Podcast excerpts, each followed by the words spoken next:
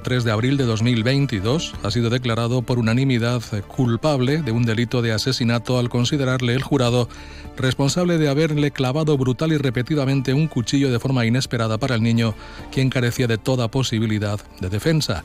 De este modo consideran probado que con esta acción buscó no solo la muerte del hijo en común con su exmujer, sino además causar con ello el mayor dolor psíquico posible a la madre.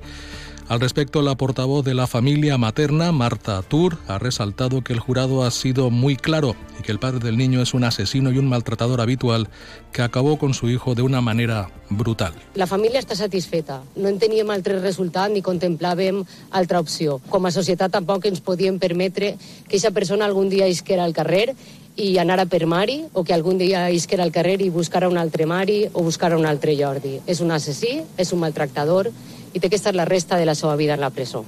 De igual modo, la abogada de la familia materna, Reyes Albero, ha comentado que eh, este veredicto es particularmente satisfactorio porque se le, se declara culpable de todos y cada uno de los delitos a los que se enfrentaba.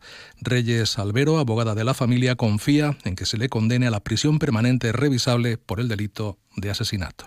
Mereixíem tindre este veredicte perquè està aprovat tot el que este senyor ha fet. Esperem que li se condene a la presó permanent revisable i també per tots els altres delits, que crec que són un total de set anys més.